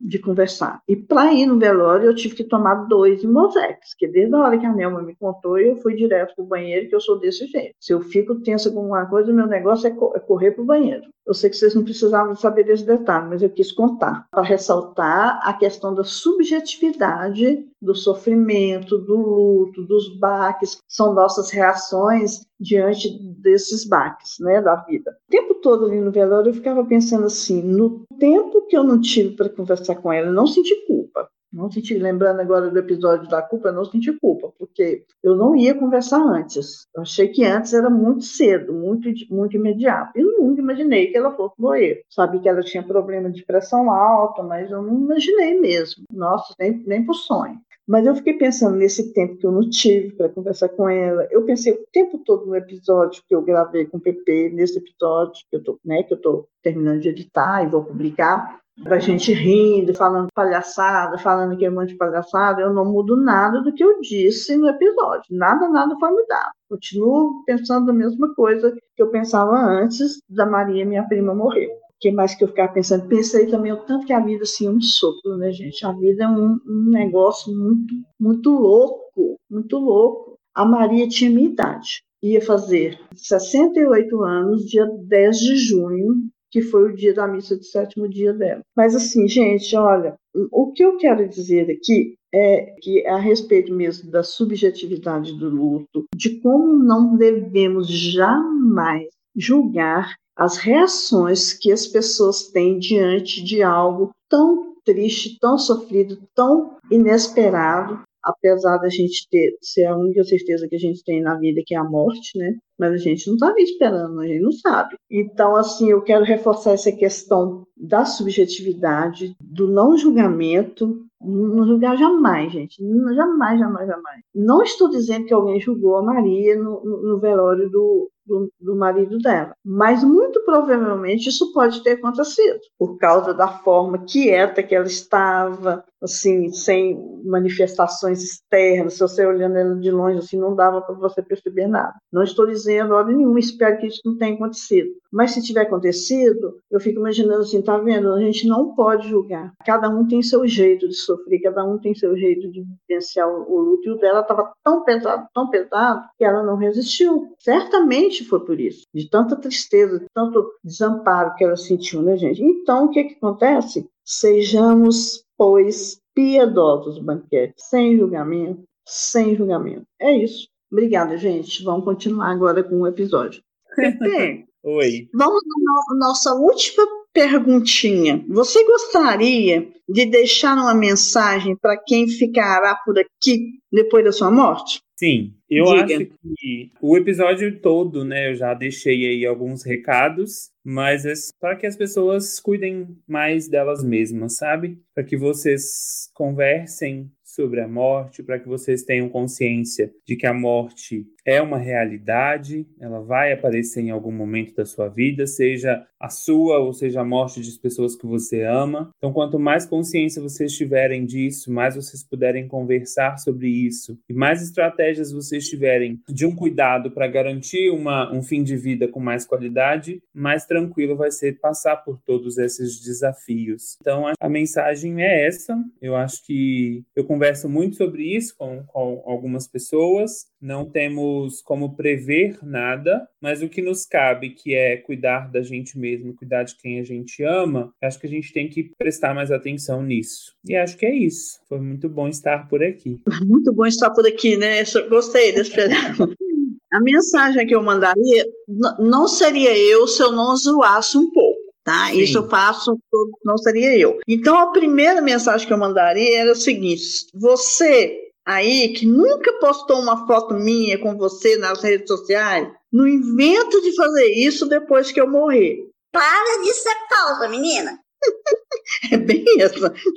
Porque a gente vê muito isso, né? De repente, tô em uma pessoa morta, fica ali todo mundo postando a foto com quem morreu. A outra coisa, outra mensagem que eu deixaria é o seguinte: não seria nenhuma mensagem, eu poderia ter falado isso antes. Gente, pelo amor de Deus, não fala, não fala que eu vou estar lá fazendo festa no céu. Não, não quero. Não quero que ninguém se refira a mim desse jeito. A Rosa não tá fazendo festa no céu. Festa no céu, caralho. De onde eu estiver, eu vou, vou ficar puta da vida se alguém falar isso. Mas agora, por fim e seriamente, eu falaria, deixaria a seguinte mensagem: curta a vida, beba café quente, uma cervejinha gelada em minha homenagem, nada de chororô, quando eu morrer, no caso. Porque eu irei embora amando quem amo e quem eu amo sabe que eu amo. Porque eu sou uma pessoa de dizer, eu gosto de você, eu te quero bem. E, e dizer isso não quer dizer só assim, Pepe, eu te amo, tá, Pepe? Até a forma carinhosa com que eu falo com o Pepe, ele vai entender que eu gosto dele, que eu amo ele, que eu sou apaixonada, que eu sou fã, que eu acho ele o máximo. Então, por exemplo, eu sou uma pessoa que digo isso para quem eu gosto. Todo mundo de quem eu gosto sabe que eu gosto. Não é, Pepe? Não sou assim?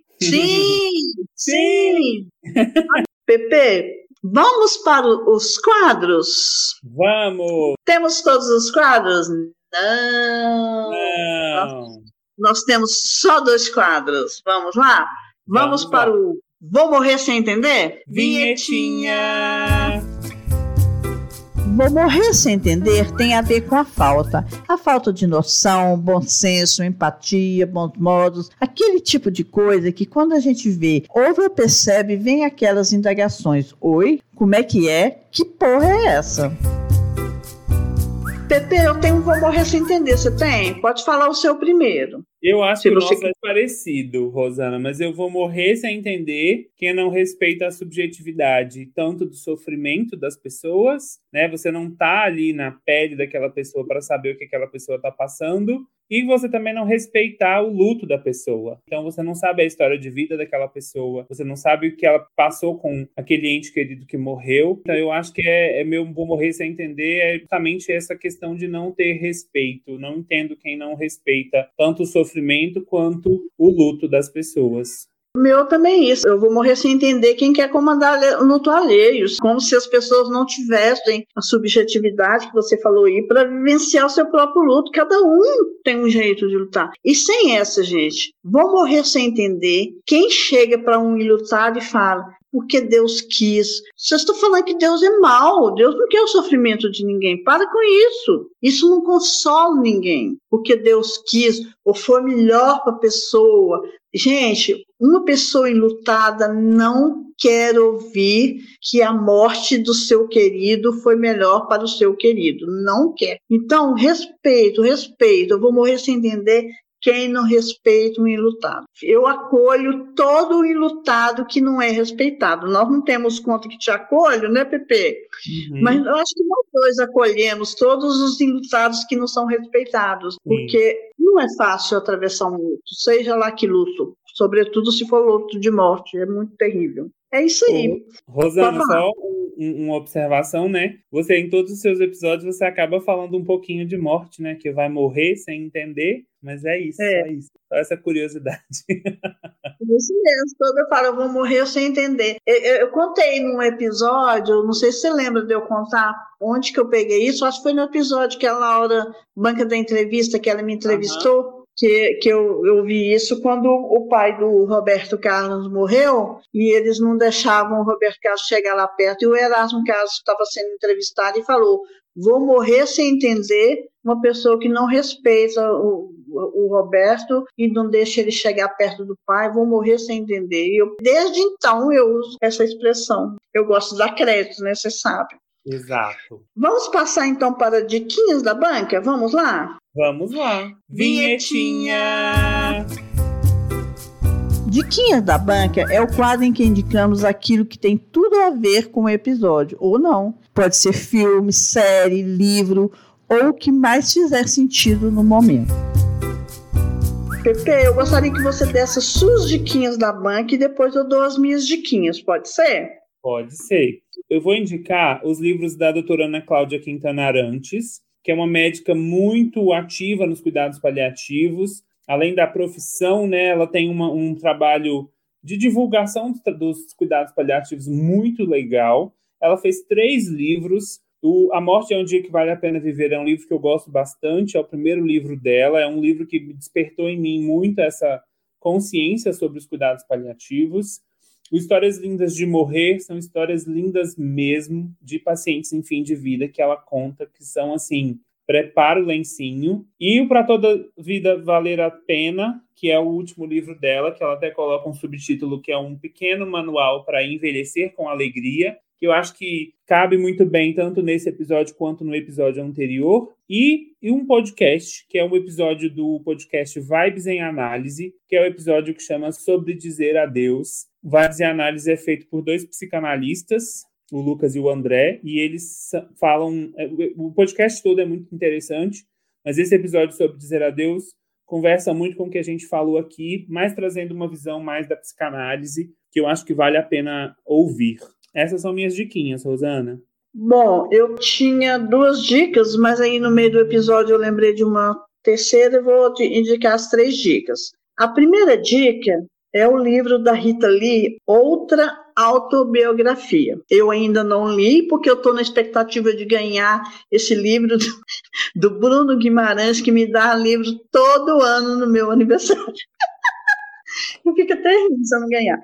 Mas é um livro muito interessante que a Rita Lee escreveu quando estava já doente, né, depois do diagnóstico dela de câncer no pulmão, e ela começou a escrever a partir desse diagnóstico, é como se fosse um diário. Dizem que é um livro maravilhoso, imperdível. Eu não sei se vou aguentar esperar novembro para ler esse livro, não. Eu gosto muito de autobiografia. Indico também o podcast, por incrível que pareça, Rita Lee, outra Autobiografia, que é o nome do livro dela, que esse podcast é apresentado por Astrid Fontinelli e Guilherme Somora. Eu não sei se fala Somora ou Somora. Esse Guilherme é um jornalista, editor e amigo da Rita Lee. Ele que ajudou a Rita Lee a editar o, o primeiro livro dela, que é uma biografia, e esse agora é outra biografia. Esse podcast tem cinco episódios, terá cinco episódios. Cada episódio é lançado é, às segundas-feiras. Hoje, no dia que nós estamos gravando, dia 3 de junho, tem apenas um episódio. Eu ouvi o episódio e eu amei. Então, indico o livro e o podcast a respeito de Rita Lee. Aí, no meio do episódio, quando o PP estava falando a respeito de cuidados paliativos e tudo mais, a gente falando a respeito do desenvolvimento da medicina, eu lembrei de uma série muito legal, uma das primeiras séries que eu assisti. Eu acredito que ela pronuncia o nome da série, chama The Kinnick. Eu acho que fala assim, é K-N-I-C-K. Eu não sei se fala desse jeito, sabe? Essa série acompanha a vida de um médico muito louco. Esse médico era cirurgião e bebia muito, tomava muito entorpecente. Ele vivia dopado, sabe, Pepe? E ao mesmo tempo ele era assim inteligentíssimo e ajudou a descobrir uma série de remédios, de forma de fazer cirurgia quando ele era professor. Ele operava num lugar aberto com um monte de alunos vendo ele operar, abrindo a cabeça ali, ele contando o que, que fazia. Muita gente morria ali na mesa de, de cirurgia, claro que morria, que era tudo uma loucura, mas ele conseguia salvar muitas pessoas também. Muito interessante você assistir uma série que o tempo todo fala da morte, do desenvolvimento da medicina, do enfrentamento da morte. O dia todo, esses médicos, essas enfermeiras estão ali enfrentando a morte, algo, alguém que eles não conseguiram salvar. Eu acho que esse, essa série vai muito ao encontro do que nós falamos nessa parte de morte interdita, nesse desenvolvimento da, da medicina de, do século XX para cá, sabe, Pepe? Sim, eu acho que vai ser interessante. Eu tô com vontade de rever. Para quem quiser, tem no HBO Max. Uai, eu vou assistir por lá então, né? Eu vou assistir assim legalmente. eu não sou mais uma pessoa ilegal, então tem no HBO Max. Vou colocar nas diquinhas tudo direitinho. Vou deixar, inclusive, que tem na HBO, tá bom? Então, gente, temos um episódio, Pepe? Temos! Nossa, nem acredito, Pepe. Eu fico, gente, eu tenho que contar para vocês o seguinte, antes de dar os beijinhos, né? Eu fico tentando fazer um episódio bagaceira com o Pepe, mas esse menino está muito sério. Não, faço um episódio bagaceira. Pepe, muito obrigada pela sugestão que você deu de fazer esse episódio. Eu acho que veio muito assim a calhar, quase uma sequência muito legal. Te agradeço demais por ter topado, me ajudado a fazer a pauta. Praticamente você fez a pauta, né? Eu fiz assim só algum um complemento. Obrigada por tudo. E você Eu pode aí dar suas redes, falar o que, que você é. quiser. Eu estava com saudade de gravar com você. Eu gosto muito do seu podcast. Falei isso no áudio passado, no episódio passado. Quão importante eu acho os temas que você traz para a gente ouvir, conversar e para que a gente mesmo reflita sobre eles. Então é sempre um prazer estar aqui com você. E é isso. Precisando, estarei sempre disponível. A gente se organiza aí para gravar ou para discutir alguma coisa. Estou sempre atento a, a mandar áudios. Todo mundo que está ouvindo a gente, mandem áudios. Vamos participar, que é muito bom estar aqui nessa comunidade que é o Dona da Banca. E é isso, gente. Beijinhos. Muito obrigado, Rosana. Obrigada eu, Pepe. Daqui uns dias teremos Sidney Andrade também. Uhul! Tá morrendo de saudade dele. Pepe, um beijo. beijo obrigada. Obrigado. Beijos. Beijinhos. Ainda não vi, tô te mandando as fotos. Espera que eu vou ter que Ai. pôr meu gato pra fora porque tá morrendo de miar aqui. Vai, Fukui. Você tá. O que que você tá? Meu gato fica Agora... miando o artigo que eu fiz. Eu, eu sou uma pessoa muito artigueira. ah, mas foda-se. Quem vai editar sou eu mesmo, né? Pra driblar, driblar, nossa. Vou ali fechar o, a, a janela da, da Laurinha, do quarto da Laurinha, porque a criança ali da, da casa ao lado tá chorando e, e às vezes eu tô achando que vai pegar aqui na nossa, nossa coisa, tá bom? Pobre menina, não tem ninguém. Pobre menina, não tem ninguém. Vamos Sim. passar para o quarto episódio? Não, Que, quarto episódio. Vamos passar para o- a quarta categoria. A quarta categoria. Ah, você não tem nada, não? Você não pensou em nada, não, BP? Não, Pensa mesmo, não. Depois você pensa. tá bom. Pepe, você vai namorar agora às 19 horas, né? Eu deixo, tá? Não, minha mãe acabou de chegar aqui em casa. Ah, sua mãe acabou de chegar aí? Ela estava em Brasília já? Não, veio de Lagamar. E acabou de chegar agora aí? Ixi, tô te atrapalhando. Mas você parou para dar um abraço nela, né? Já, eu vou ali agora. Ela chegou tem cinco minutos. Ah, então tá. Pepe, então vai cuidar dela, tá bom? Eu sonhei que a gente tinha que chegar num lugar a determinada hora, a viajar para um lugar. E o carro que ia levar a gente estava demorando a chegar. Eu sei que a gente só tinha 15 minutos para sair quando ele chegou. E era um carro muito esquisito, era uma espécie de caminhão com ônibus meio sanfonado. E aí a gente tinha que carregar aquele tanto de mala. E eu ficava assim, não vai dar tempo, gente, não vai dar tempo da gente chegar, não vai dar tempo da gente chegar. E eu desesperado, mas não fazia nada, não carregava nenhuma mala. O povo só carregando pra mim e eu lá reclamando. Novidade. Aí eu sei que não vai dar tempo sim, vai dar tempo. Gente, é só 15 minutos pra gente chegar. Como é que faz isso? Tá muito distante ainda. Aí eu falei assim, vou, vou entrar no ônibus pra testar, ver se eu consigo. Aí alguém falou, testar o quê? Pois a gente tá atrasado. E eu falei, ah, mas eu tenho que testar porque eu tenho medo de não dar certo. Não sei por que não dava certo também, não entendia. Eu não estava sabendo nada, era uma, era uma viagem sem, sem eu saber o motivo, eh, sem saber por que daquela aflição. Foi, uma, foi praticamente um pesadelo. Aí, muito sofrimento. Aí, eu fico rindo agora porque eu tô acordado, né? Aí eu, quando eu entrei no- nesse ônibus, que parecia um caminhão, que era um ônibus, a hora que eu cheguei no meu lugar para testar, que é claro que eu não ia testar, né, pelo jeito, o ônibus foi abrindo, como se fosse uma sanfona mesmo, gente. Uma sanfona, e não parava de abrir, não parava de abrir.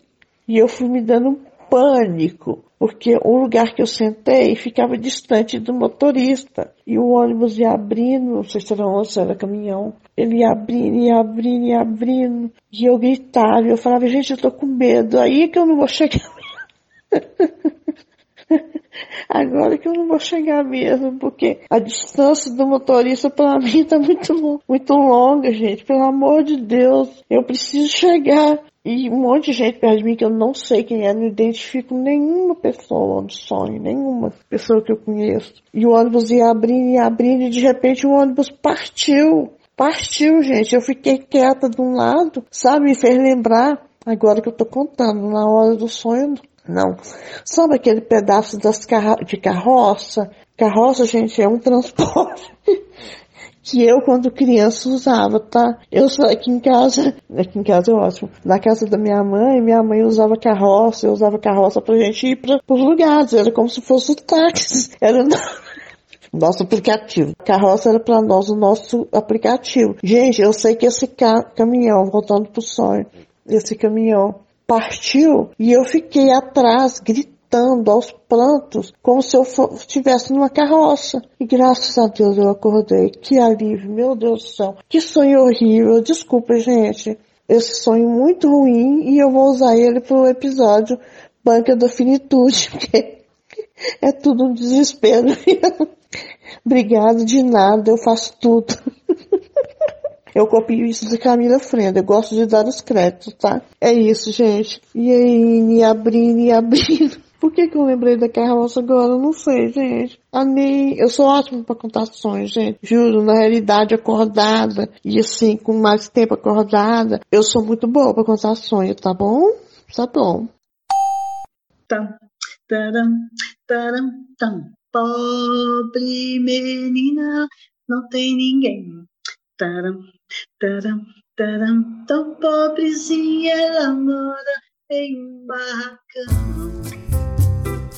Então, banqueses, espero que tenham gostado do episódio. Para participar deste podcast, enviem um e-mail para donadabanca.terra.com.br ou mensagem no Instagram Dona da Banca Podcast. Se desejarem o anonimato, avisem, por favor. Fiquem de olho no nosso Instagram e lembrem-se, nos dias 1 e 15 de cada mês, sempre que possível, haverá algo diferente no ar. Beijinhos!